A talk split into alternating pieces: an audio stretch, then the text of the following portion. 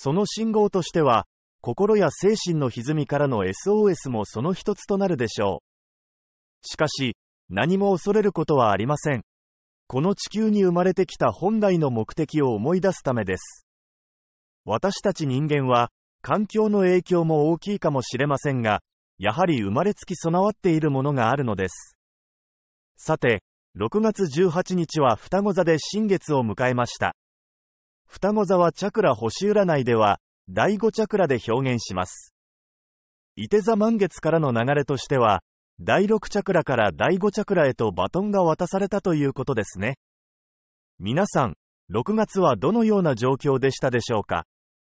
今月は6月4日伊手座満月から18日双子座新月へ、そして21日には夏至を迎え、かなりエネルギー的に濃厚な1ヶ月だったかもしれませんね。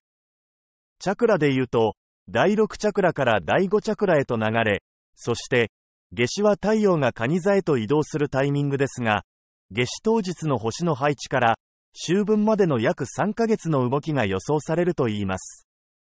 今回の夏至のキーワードとして、獅子座の第3チャクラが肝になるように感じました。